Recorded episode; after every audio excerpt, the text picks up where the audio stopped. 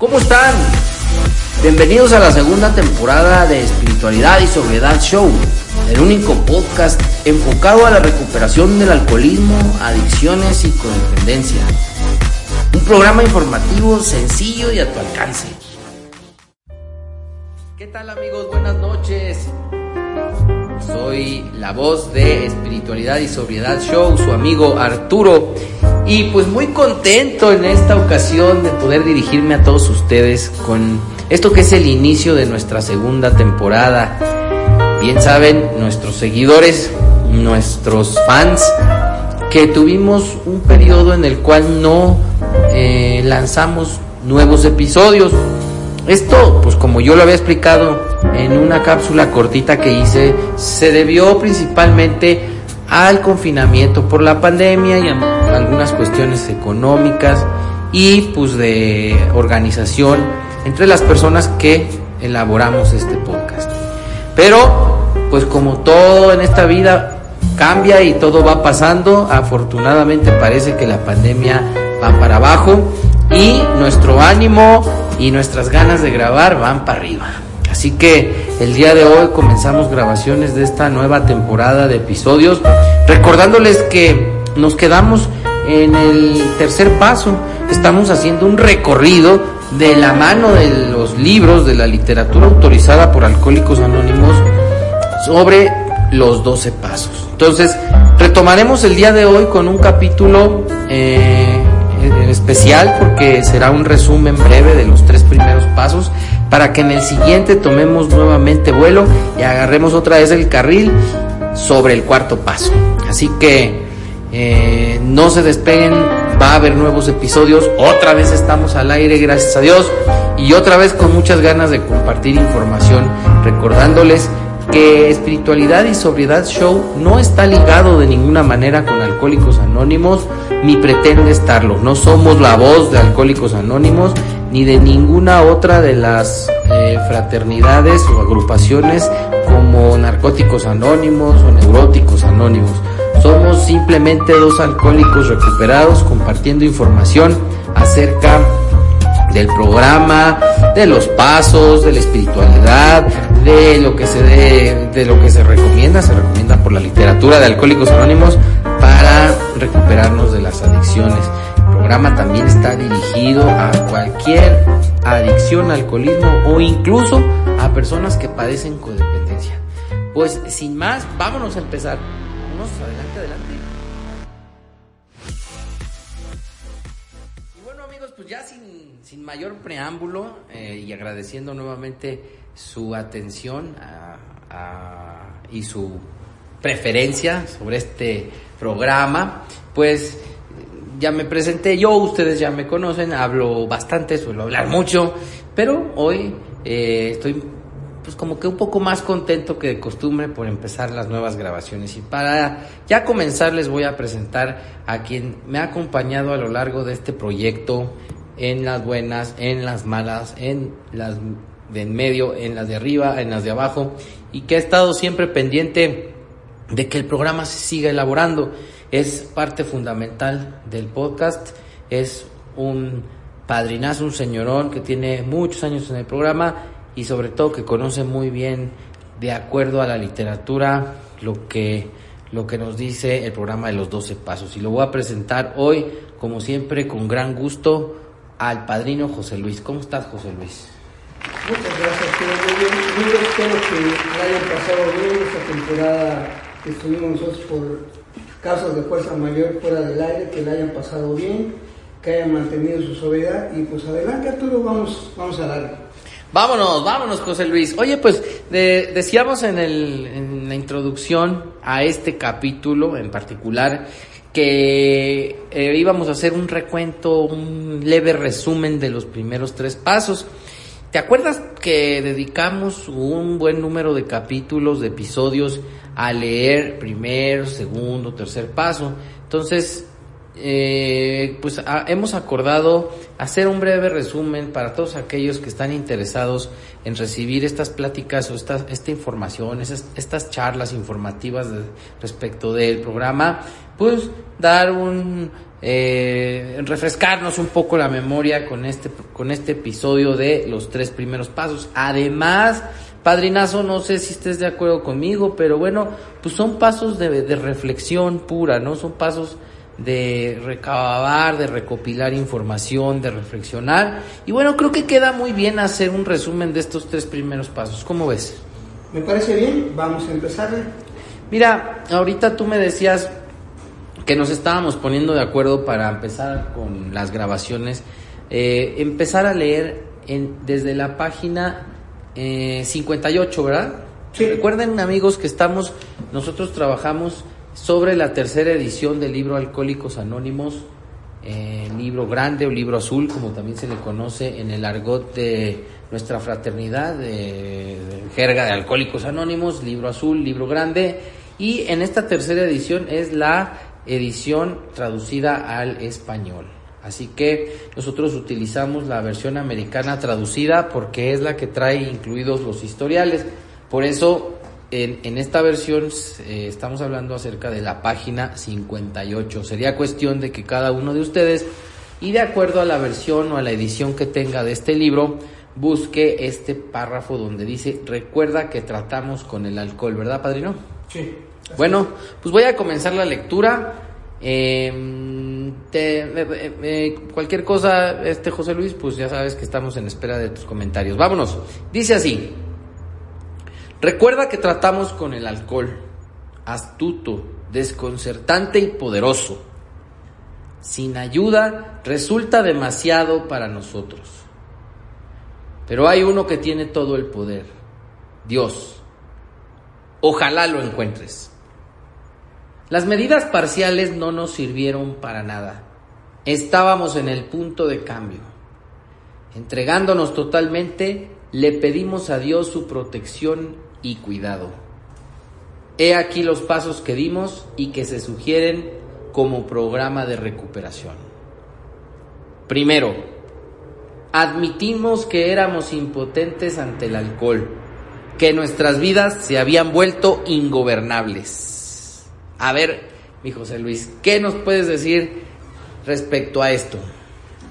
Gracias, Arturo. Número uno, vamos a empezar. Dice, recuerda, o sea, que no se nos olvide que estamos tratando con un enemigo que es, tiene tres características. En este caso para nosotros sería el alcohol, pero para otros sería la cocaína, la marihuana, metanfetaminas, cocaína, etcétera. La piedra. La piedra.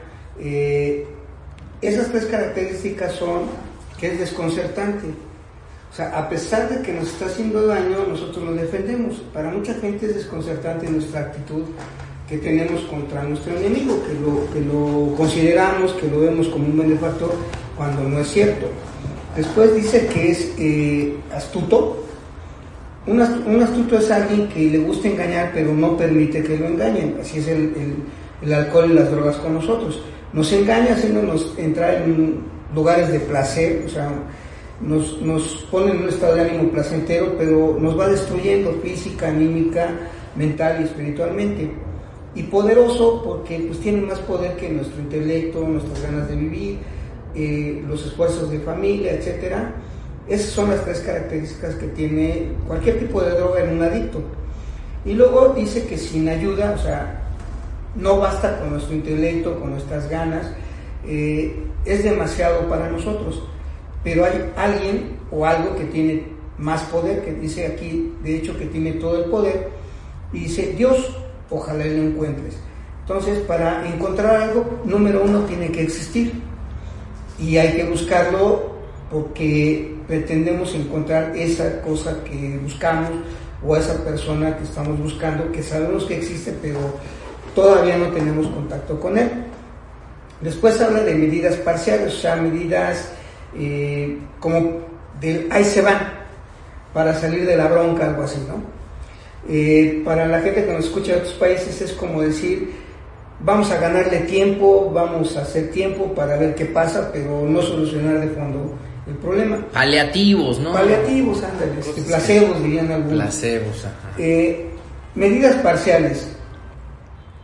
Uso diario de la tribuna, apadrinarnos sin hablar del programa, eh, buscar consejos, eh, hacer juramentos, eh, hacer fugas geográficas, tratar de controlar bebida, etcétera, etcétera, y todas fallan, fallaron. Y luego habla aquí que estábamos en el punto de cambio. Ese punto de cambio es una crisis interna que cada uno de nosotros ya la ha pasado. Y después dice que entregándonos totalmente, entregarse quiere decir darse, darnos a nosotros, para pedirle a Dios solamente dos cosas, aquí nos menciona, que nos cuide y que nos proteja. Entonces, para, para llevar a cabo ese pedimento en la práctica, se dieron ciertos pasos. Las personas que escribieron el libro, entre ellos Bill W. y el doctor Bob, ellos dejaron por escrito la manera en que ellos se entregaron a Dios para que los cuidara y protegiera. Entonces ellos le llamaron los doce pasos. Entonces aquí dice, he aquí los pasos que dimos y que se sugieren como programa de recuperación. Aquí va una pequeña explicación breve, breve, de lo que quiere decir sugerencia, entre tantas que hemos dicho en, los programas anteriores. Eh, sugerencia es una insinuación tenue, imperceptible, de poquito a poquito, pero que siempre nos va encaminando hacia cosas mejores y que son las mejores opciones que, nos pueden dar de acuerdo a lo que se tiene. Entonces, tomando esto en cuenta, viene aquí la, la primera sugerencia, la primera o el primer paso de 12 que son hacia nuestra liberación de la obsesión por consumir alcohol y drogas o, o drogas. Entonces la primera dice, paso uno, admitimos que éramos impotentes ante el alcohol, que nuestras vidas se habían vuelto ingobernables. A ver, aquí nos toca reconocer a través de nuestros propios historiales, nuestra propia historia de consumo, que nosotros no podíamos hacer básicamente dos cosas que queríamos. Número uno, disfrutar nuestros tragos o nuestros consumos de droga. Y número dos, tenerlos bajo control. Y para hacer esas cosas, pues inventamos miles de maneras tomar determinadas clases de vino nada más, naturales o, este, destilados, o combinar drogas con alcohol, o pura droga, o beber en la playa, o drogarse en la playa. Y, es, y, esas mismas cosas hicieron que nuestros actos, nuestras vidas, nuestras acciones no tuvieran un gobierno, no tuvieran control.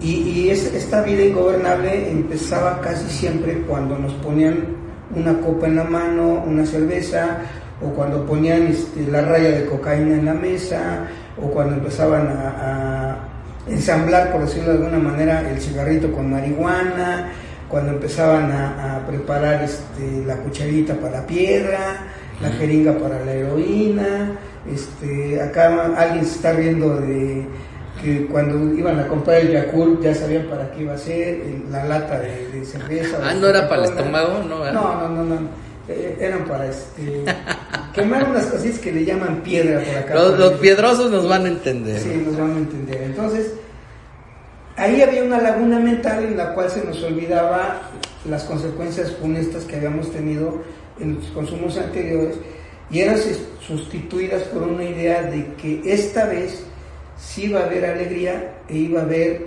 eh, el consumo determinado, de determinado número de dosis y le íbamos a parar y nos íbamos a ir. Esa idea empezaba a predominar y cuando esa idea hacía que nos lleváramos el trago a la boca o la jeringa a la vena o el cigarro de marihuana a la boca, entraba la segunda parte de la, de la enfermedad que es lo que el doctor Sigo le llamaba alergia. O sea, la pérdida de control de la cantidad de sustancia que consumíamos. Entonces la copa, el primer trago se convertía en la primera copa, la, primera en la segunda, y así hasta que terminamos o inconscientes o venía una laguna mental, la segunda laguna mental que no nos acordábamos lo que hacíamos, que algunos llaman blackout, y despertamos en no sé dónde, pero eso sí destrozados. Y esto se repetía una y otra y otra vez y el primer paso requiere únicamente que reconozcamos esto. Y la manera primera que tenemos de hacerlo es revisando nuestro propio historial de consumo. O sea, desde que hicimos el primer contacto con la droga hasta como terminamos, la última. Y eh, la segunda manera es escuchando las historias de nuestros compañeros, ya sea que hayan ido con nosotros a vernos a la, casa o nos hayan llevado a un grupo y escuchamos los historiales de los compañeros para ponificar nuestra atención en dos cosas otra vez, en que todos queríamos, teníamos la idea recurrente de querer disfrutar nuestros tragos como lo hacía la gente normal, entre risas, camaradería, grata compañía, imaginación vivaz, compañerismo. Y la segunda parte era controlando el número de tragos, por decirlo, pues nada más me acabo cuatro cervezas y ya me voy. Y las dos cosas eran una total y absoluta mentira y ya sabemos las consecuencias que tuvimos cada uno de nosotros. Sí, eh, fíjate, estaba yo recordando eh, en algunos grupos que he ido de Alcohólicos Anónimos, se inicia la junta leyendo esta, esta primera página del, del quinto capítulo. Lo leen desde el inicio hasta donde termina la página 58, donde dice lo que referías, ¿no? Que hay, un, hay uno que sí tiene todo el poder, Dios. Y recuerdo el, el énfasis que le da el coordinador, ojalá lo encuentres. Entonces tocaba la campana, a lo mejor ahí ya iniciaba la junta como recordando en cada junta precisamente esto que decías, ¿no? Yo no puedo, necesito ayuda. Y, y, ahí creo que comienza a estar inmerso el principio de admisión, ¿no? Que, que está incluido en el primer paso. Y también recuerdo en el caso mío haber habido algunas medidas parciales, pero estas medidas parciales, padrino, no sé tú, pero las puedo ver mucho como tú las mencionabas. Cuando ya no estoy bebiendo, cuando estoy incluso asistiendo a, a juntas, y son medidas parciales que tomo para no practicar los pasos. Porque a veces me conformo, me contento con el simple hecho de dejar de beber. No quiero a veces tener un cambio de fondo. El cambio me duele, me lastima en muchas cosas y a veces me conformo, hablando también de estos tres primeros pasos, con la práctica a medias de estos primeros tres pasos y dejar de beber o dejar de consumir. Bueno, lo que dista mucho de tener un programa integral ¿no? de, recuperación. Eh, puedo también aquí decir eh, como algo que quisiera agregar en, en el primer paso, pues que es un paso que tiene dos renglones, pero que no sé si estarás de acuerdo conmigo, pudiéramos hablar de él, pues los 45 minutos que va a durar este episodio, porque incluye pues algunos conceptos, algunos principios que son sencillos, que aparentemente no se ven en esos dos rengloncitos, pero que son de mucha profundidad, ¿no? Como la admisión, ¿no? Eh, esta parte de solamente reconocer algo. ¿Qué trabajo me cuesta o me costó a mí reconocer que era alcohólico? Podía reconocer muchas cosas, ¿verdad? Podía reconocer, bueno, admitir que pues sí, a veces se me pasaba la mano, reconocía que a veces era un poco agresivo, ¿verdad? Siempre que me provocaban los demás, eh, que sí se me había pasado la mano anoche en la fiesta, que sí, etcétera. Pero la simple palabra alcohólico, la palabra alcohólico me producía escalofríos y reconocer, simple y llanamente, ¿no? Admitir que era alcohólico me costó trabajo, me costó, pues, me costó pues, pues un, unos días en una clínica de recuperación. Sí, Arturo, mira, esta parte que leíste que dice, recuerda que tratamos con el alcohol, yo lo he comentado mucho últimamente en, en, en juntas. Nos recuerda a los que decimos que estamos recuperados, que estamos tratando con el alcohol, no ya con el que yo consumí, sino con el que consume la gente que va llegando. Que al final de cuentas es el mismo, ¿eh? pero yo desde una perspectiva de algo ya superado. Que no se me olvide que estoy tratando con el alcohol que está matando al compañero que va llegando, que él lo tiene bajo su poder. Para él es desconcertante y para él es astuto, porque viene pensando que es por un tiempo el que va a estar con nosotros y que arreglado el problema ya puede volver a, a vivir normalmente y a consumir. También tenemos que recordar que la astucia del alcohol es que tapa todo el resentimiento que trae un alcohólico adentro y todos los temores que viene cargando y el desastre que es su vida sexual también. Entonces, eh, la astucia del alcohol es que él dice que se la pasa mejor, que por sus negocios tiene que beber, que tiene mejores relaciones sexuales cuando está drogado. Que puede ligar, ¿no? Que puede ligar, se le olvidan sus complejos de inferioridad, este, se desinhibe y él cree que eso es la felicidad, porque es la única vida que conoce. Y aparte, pues él eh, representa ante el mundo exterior el papel de una persona alegre, jovial, triunfadora en la vida, que no tiene problemas, que él puede dejar el alcohol o las drogas cuando él quiera, que las drogas no lo dominan. O sea, ese cuento que nosotros ya sabemos, esa es la astucia del alcohol en la vida de él. Nuestro trabajo es hacérselo ver para que lo reconozca.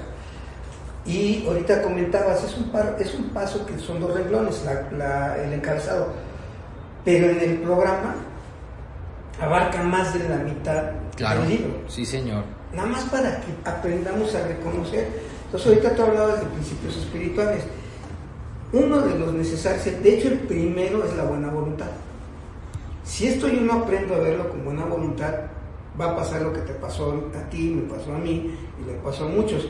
La obstinación por querernos diferentes a los demás y que nosotros vamos a ser la excepción de la regla y por ende que no somos alcohólicos.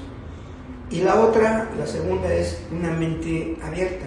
Si yo no abro la mente a escuchar los ejemplos que me están poniendo mis compañeros y compaginarlos con mi vida, no voy a, no voy a acabar de entender que estamos buscando cosas en común, no cosas diferentes. Entonces, con el uso de nuestros historiales en tribuna, pues lo que hacemos, aunque no sea malintencionado, es confundir a la gente, hablándole de las consecuencias y no haciendo énfasis en la obsesión y la alergia.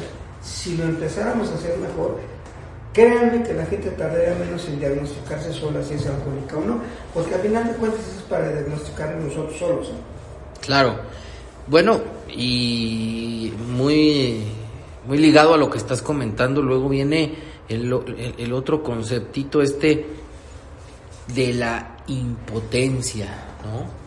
Que, aunado a la admisión me llevan a, mm, a, aterrizar sobre la admisión de la derrota, ¿sí? Porque la impotencia es, es la falta de poder para, para llevar a cabo algo y si yo lo tomo en conjunto con el, con, el principio de la admisión, entonces ahí es donde admito que el alcohol me ganó, que, que mis capacidades intelectuales, físicas, económicas, escolares, educativas y manuales y de cualquier otro tipo pueden haberme llevado a obtener resultados en muchas áreas de mi vida, pero por lo que hace al alcohol, yo tengo que admitir que carezco del poder para, para parar de beber o para poder controlar mi trago, ¿no? Yo siempre quise, padrino, que me enseñaran a tomarme dos cervecitas en la playa y ya, hombre, tres, tres, cuatro cuartitos de pacífico en la playa. Y recuerdo que se reían mucho de, de, mis intenciones en la clínica en la cual estuve. Faltaba, faltaba que yo admitiera eh, que el alcohol me había derrotado en muchos sentidos, ¿no? Y yo la impotencia la relacionaba acá entre nosotros, pues, la verdad, con los temas sexuales, ¿verdad? Porque uno pues ve muchas películas y, con, anuncios y medicamentos, tú ya sabes, ¿no? O sea, cómo uno se desvía de las cosas. Entonces yo decía, no, impotente no soy, ¿verdad? Impotente no soy. Pero no había aprendido todavía el verdadero significado que me quiere transmitir la literatura, o que me quieren transmitir los alcohólicos al haber plasmado esa palabra dentro del primer paso, ¿verdad? quiere decir todavía algo mucho más profundo. ¿Qué me puedes decir de esto tú? Mira, eh, regresamos otra vez, ¿no? Y qué bueno que lo comentas porque de hecho el primer paso, que es el cimiento de todo esto, el primer cimiento. Y, vamos de nuevo a cuenta, admitir, vamos a reconocer, y si lo profundizamos más, habla en pasado. Dice, éramos impotentes ante el alcohol. Así es. No dice que éramos alcohólicos. Aquí no lo dice así. Nada más dice que éramos impotentes. Ahora, los argumentos para yo decidir y reconocer sin duda alguna de que era impotente es que yo reconozca otra vez a través de mi historia que no podía apartar la idea de que yo sí podía controlar mis tragos y disfrutarlos. las dos Pacífico, tres Pacífico, o Corona, ¿no? yo era de Corona. Ah, ok. Eh, porque la Pacífico, pues creo que ya ni la probé. O, a lo mejor sí, ya no me acuerdo. Es, que no la vendían en Ciudad de México. Exactamente. Y, más para acá era la Victoria, y ya cuando uno se creía muy, muy burgués era la Heineken. Ay. Pero yo era de Bohemia, y eso, de tiempo a veces. ¡Ánimo! Entonces, el que yo no podía apartar esa idea, obviamente es impotencia, me falta poder para apartarla. No voluntad, no ganas, sino que no tenía el poder necesario para apartar de mí esa idea. Y la segunda es que cuando empezaba con el primer consumo, ya no podía parar, otra vez la falta de poder. Y esa parte se le, llamaron alergia. Ahora, para ser más específico, ¿dónde está alojada esta enfermedad? En el cerebro. Las ideas surgen en el cerebro. La pérdida de control de la cantidad que consumimos está en el cerebro. O sea, no está en el hígado, no está en los pulmones, no está en las manos, no está en la boca, está en el cerebro. Entonces, la parte mental es esa idea fija, recurrente, obsesiva, destructiva de que yo sí puedo, pero mi historia me dice, no, no puedes, no pudiste y no vas a poder. Eso duele, eso me lleva a una crisis, a punto de cambio. ¿sí? Y a lo que iba también, éramos. Hoy yo, Arturo, tú también y algunos de tus compañeros, no nos damos cuenta de esto hasta que empezamos a reflexionar en retrospectiva y empezamos a entender que la alergia, o sea, la pérdida de control de la cantidad, eso no hay cura. Pero en donde sí obtuve un cambio es en que se me otorgó un poder para poder decir no a la primera copa, no al primer cigarro de marihuana, pero sin que me tiemble la voz, sin que me tiemble la voluntad, sino con toda la firmeza, todo el poder del mundo, negarme a consumir que no hay argumento válido para que yo ni siquiera dude, sino que simplemente con toda la naturaleza del mundo diga no y no tenga que dar explicaciones. Entonces ahí el desconcierto es para el nuevo, porque a lo mejor nos ve y dice yo no te veo borracho, a mí me han dicho, yo no me imagino a, ti tirado de pedo en la banqueta, digo, pues qué bueno, ¿no? Esa es parte de esto, que no viste cómo estoy, pero trata de ver cómo estoy hoy que yo te hablo de esta parte, pero como pasado, como algo que ya no me duele participar. Y si algo nota la otra persona es la firmeza con lo que le decimos, que ya no hay dudas, o sea, que no estoy jugando con fuego, que no estoy retando a nadie, simplemente porque ese poder pues, me lo otorgó Dios, porque decidí ponerme bajo su cuidado y protección. Entonces, la primera manera es nada más reconocer eso Ahí está la historia de Bill W, ahí están los tres primeros capítulos. El quinto capítulo empieza con el primer paso, que es lo que estamos viendo. Lo demás ya se va dando de una manera, entre comillas, más este, con más celeridad, con más, eh, vamos a decir, no prisa, pero sí con un poquito más de rapidez, pero depende de que nosotros sigamos las instrucciones y que veamos a otros que están haciendo las cosas. Y de hecho ahorita, como creo que se están dando cuenta, el primer párrafo, el primer paso, perdón, como dijiste, son dos renglones, pero la explicación es más larga, porque cuesta mucho trabajo abrir la mente y, y decir, yo soy ese, yo soy el que no puede, yo soy el que tiene ganas de poder, pero no. Entonces viene una frustración, viene una desesperación, que claro que lo entendemos, porque otra de las explicaciones es que los instintos se comienzan a revelar contra la idea de que yo ya no puedo volver a beber. Entonces empiezan dudas, rebeldía, este, muchas cosas que ustedes ya, ya han pasado. Pues sí, es, es complejo, es extenso, pero tampoco significa que es imposible. Es la base, el ancla donde, de donde parte el programa. Así que se le dedican varios capítulos. Yo ahorita así de bote pronto recuerdo, en este libro son cuatro capítulos, así específicamente para entender y poder llegar a, a, reflexionar y hacer nuestro este primer paso es eh, la opinión del médico, la historia de Bill, eh, hay una solución más acerca del alcoholismo, y en el otro libro, en el 12 y 12, que también nos ha servido mucho como fuente de información para hacer los programas, el primer capítulo que es primer paso. Así que, muchachos, pues ahí tienen cinco capítulos para leer. Si todavía tienen duda de si son o no son, ¿verdad? Ahí tienen cinco capítulos que les pueden servir para aclarar muchas dudas, comentarlo con su padrino y, ¿por qué no? El día de mañana en la junta poder tomar el uso de la voz y poder hablar sobre el primer paso. Concluyo ya para, no, no quisiera dejar esta, esta idea inconclusa, este padrino José Luis, la palabrita ingobernable, ¿no? El, el, concepto donde dice que nuestras vidas se habían vuelto ingobernables, porque ese también era un concepto que yo tenía muy mal entendido.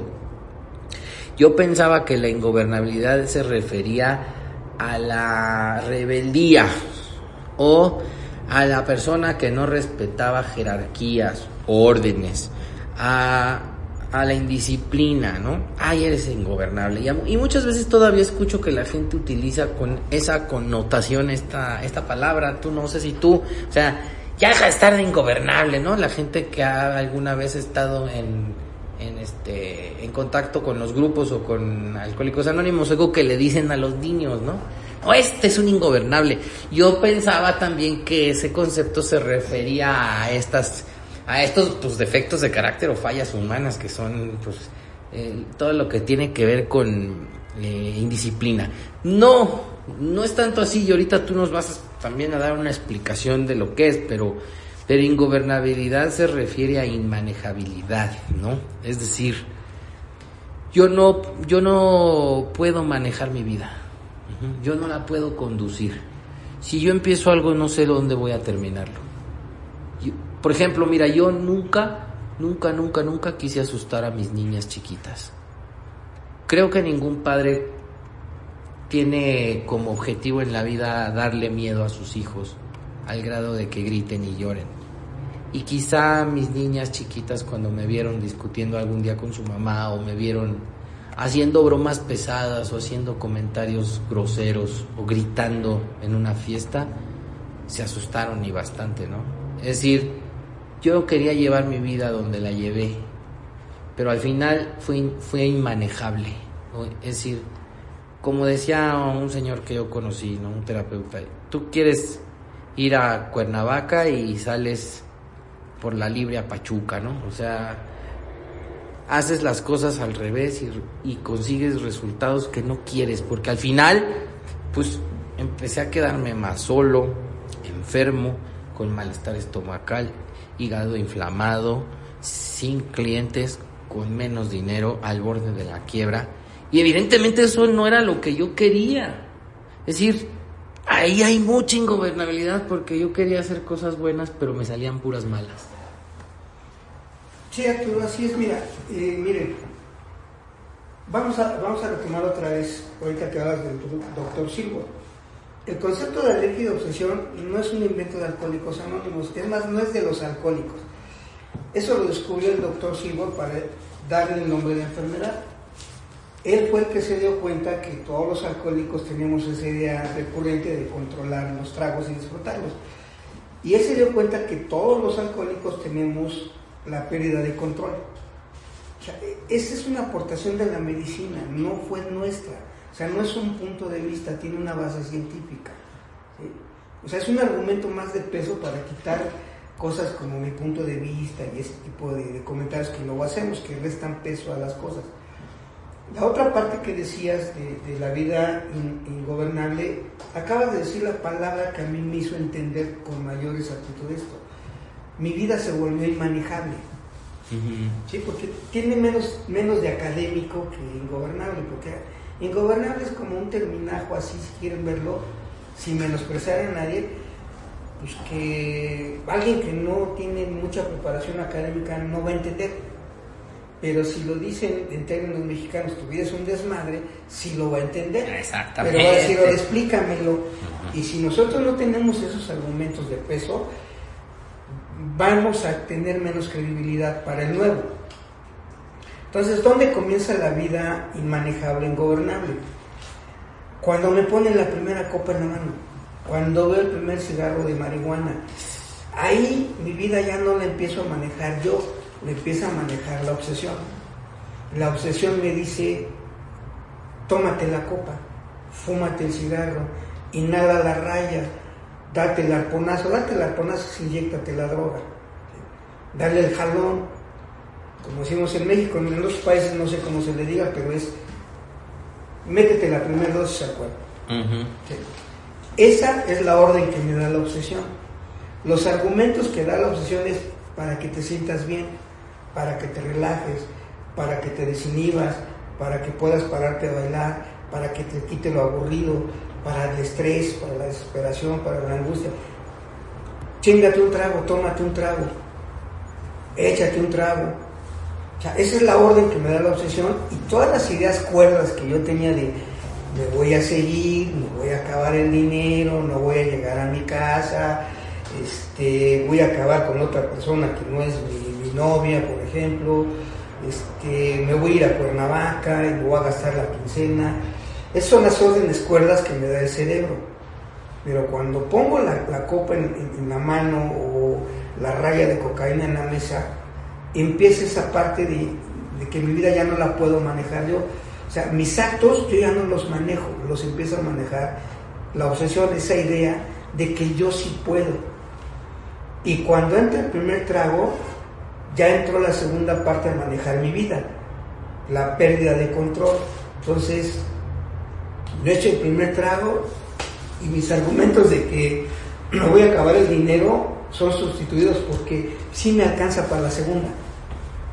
Es más, yo invito la ronda y el, al rato los demás la invitan. Ya, ya se torció todo el pensamiento y ya mi vida se volvió inmanejable. Entonces, cuando yo ya no la manejo como yo pensaba, como yo quería, chocamos, acabamos en lugares de dudosa reputación, con personas indeseables, sin dinero, eh, dos, tres días que no supe dónde esté. Ya decía ahorita Arturo, ya dije cosas desagradables, porque yo no estaba manejando mi vida, me la estaba manejando antes de beber la obsesión, después del primer trago ya la empezó a manejar la alergia. Entonces, muchas de esas cosas que hicimos, que hoy nos dan pena, vergüenza, si no hubiéramos estado bajo el influjo de las drogas, no las hubiéramos hecho. Claro. Ese es otro argumento que les tenemos que dar a la gente para que por favor reflexionen que esto es algo de salud, es un, es un, asunto de salud. Y aparte, eh, para terminar el comentario, este comentario, eh, Aquí tenemos dos cosas, la enfermedad, la obsesión y la alergia. Pero el problema que vamos a resolver es la falta de poder, la impotencia.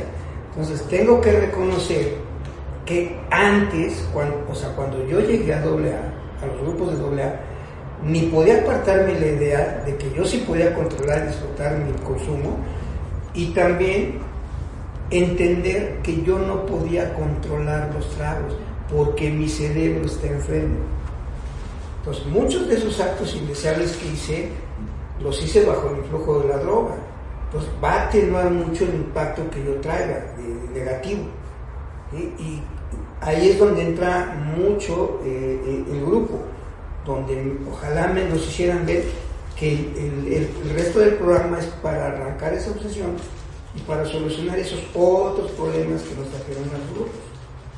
Así es, padrinazo. Bueno, pues te digo, le podríamos seguir dando al primer paso, es muy interesante, muy extenso, pero vámonos con el segundo si no tienes inconveniente.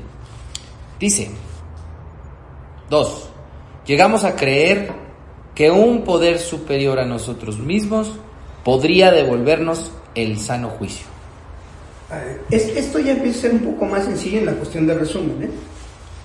Aquí habla de eh, creer y la palabra creencia para nosotros va a tener tanto peso como para entender que de esta palabra depende de si yo supero la obsesión o no. O sea, en otras palabras, creer que yo me puedo recuperar y ser una mejor persona y tener mejor calidad de vida basado en la creencia de que una fuerza superior a mí me va a devolver mi salud mental. Entre otras cosas, para no serlo complicado, ese poder que todavía no nombro Dios, esa fuerza, ese espíritu del universo, me va a devolver las agallas para poder resistir las demandas y las exigencias de las drogas y poder rechazarlas sin sufrir. Depende de que yo conteste una sencilla preguntita que ya lo hemos explicado con mayor amplitud. Y la pregunta dice, ¿creo ahora o estoy dispuesto a creer siquiera que existe un poder superior a mí mismo? Y aquí las respuestas son tajantes, es un sí o un no. Si yo digo que sí, ya puse la primera piedra de mi cimiento hacia la recuperación. O dicho en otras palabras, ya puse los cimientos hacia la liberación de la obsesión por beber. Nada más en creer que sí lo puedo hacer, en que sí se me va a otorgar ese regalo. Y a partir de ahí eh, es donde yo voy a empezar a entender más fuerte la fuerza o, el peso específico que tiene la buena voluntad y la amplitud de mente. Fíjate que en el primer paso se delinea, se define cuál es el problema que atormenta mi vida, ¿no? ¿Cuál es el problema que a mí me tuvo en la lona eh, y me hizo sufrir de tantas maneras? En el segundo empieza a delinearse o igualmente a definirse la solución a mi problema, ¿verdad? Un problema, pues un problemita de vida o muerte, este padrino, porque pues todos sabemos de esta característica de nuestra enfermedad, ¿no? Que puede ser mortal. Es en el único de los pasos que se menciona poder superior como, como lo ahora, como ahora yo concibo, ¿no? Eh, que es Dios. Y esto pues tiene una razón, ¿verdad? Que también leyendo, pues desentrañando los mensajes que vienen en los libros, yo llegué a aprender que eh, cuando llegamos al grupo, cuando estamos muy nuevos en Alcohólicos Anónimos, se nos habla de un poder superior para no encender alertas, alarmas, en el sentido que muchos de nosotros estábamos resentidos con Dios. Y el oír la mención de la simple palabra de Dios nos ponía mal.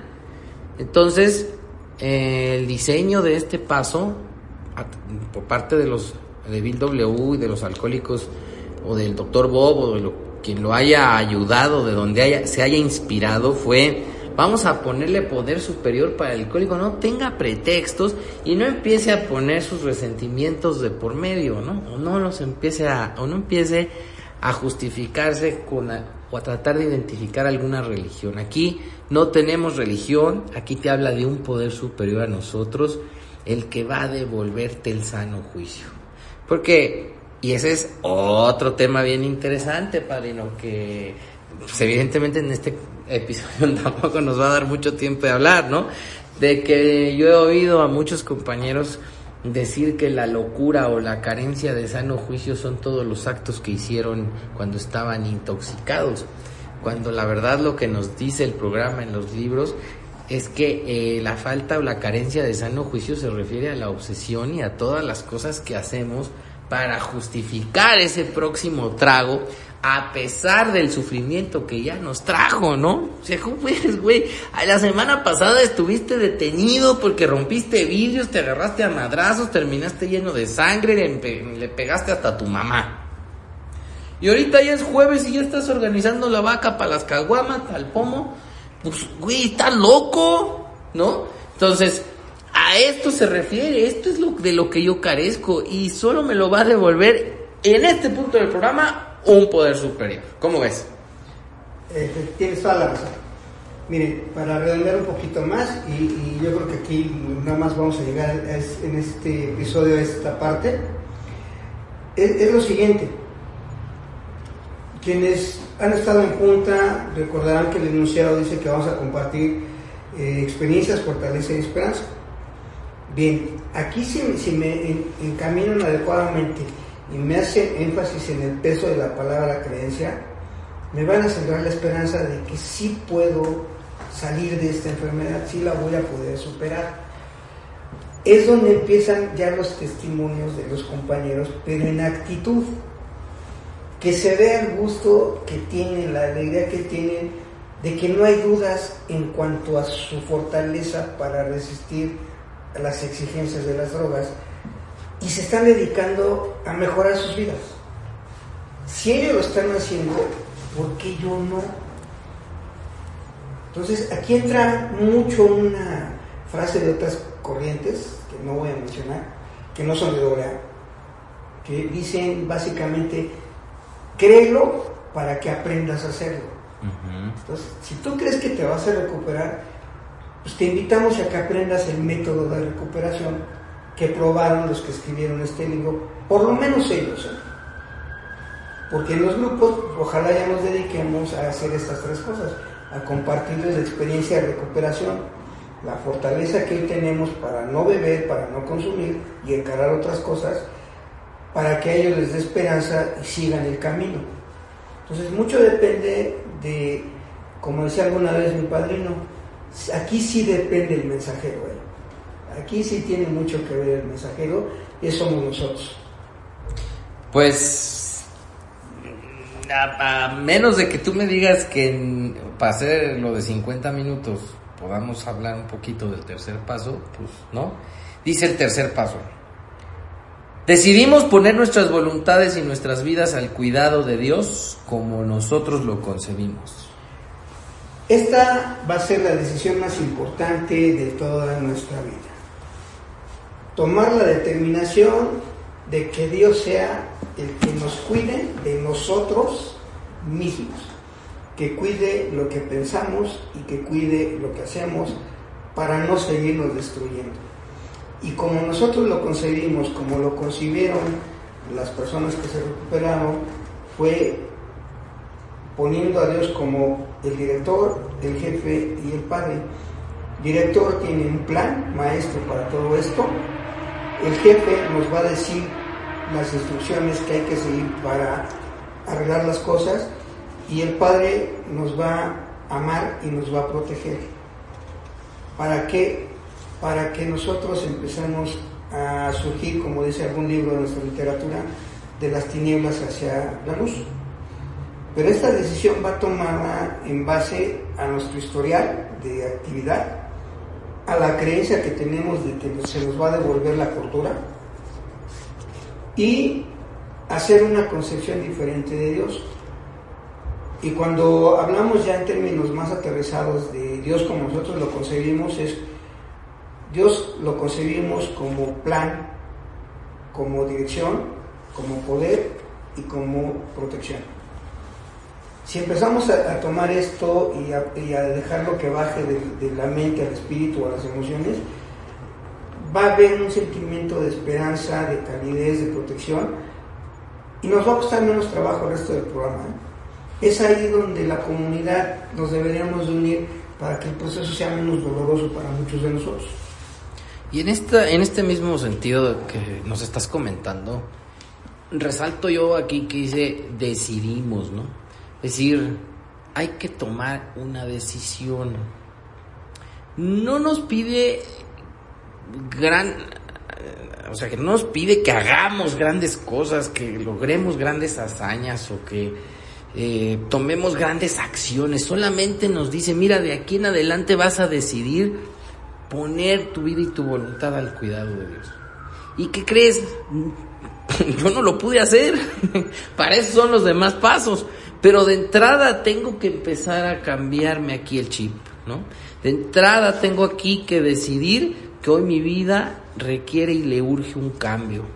Que como tú dices, voy a tener que dejarme guiar. Voy a tener que sacar las manos de mi propia vida. Así de paradójico como se escucha, como muchas otras paradojas que existen en Alcohólicos Anónimos, voy a tener que soltar el control, el volante, para no chocar. Entonces, este paso me invita a reflexionar acerca de qué he estado haciendo en estos años de consumo y antes de conocer el programa de mi vida. He estado queriendo tornar las cosas a mi voluntad. He estado batallando con lo que dicen o no dicen y hacen o no hacen los demás. He estado inconforme, inquieto, descontento por cómo va la vida. Bueno, pues este paso me dice, ahora te invitamos a que decidas tener un cambio en tu vida. Y es amplio también, padrino, pues hicimos varios episodios de este, de este paso. Eh, por eso te comentaba hace ratito, pues nos aventamos a cuatro o cinco minutos comentarlo, porque también queda, ahorita me gustaría hacer ese comentario, si alguien de nuestros escuchas tiene duda en algún paso en específico, pues es bien recomendable remitirse a los capítulos o a los episodios de Espiritualidad y Sobriedad Show, donde se habla de ese paso en específico. Recordemos que este capítulo lo hicimos como un recorrido rapidito, una, eh, un refresco de memoria para continuar abocándonos al resto del programa a partir del siguiente episodio que es el, el paso 4, padrino. ¿Cómo la ves? Muy bien, Arturo, ahí vamos a dejarlo y como bien dices, ojalá puedan eh, remitirse a los podcasts anteriores, darles una refrescadita porque vamos allá a seguir con la parte eh, que sigue del programa y nada más por último recordarles que lo que estamos compartiendo Arturo y yo es basado en nuestra literatura. Nosotros hemos estado haciendo el esfuerzo de no dar interpretaciones desde nuestro particular punto de vista, sino basado en nuestra literatura y las partes que damos de nuestra experiencia es tratando de compaginarlas con la recuperación. Es correcto. No olvides seguirnos y darnos like en nuestras redes sociales, Twitter, Facebook e Instagram. Puedes suscribirte y escucharnos mediante las plataformas de iTunes, Spotify y YouTube. Esperamos tus comentarios.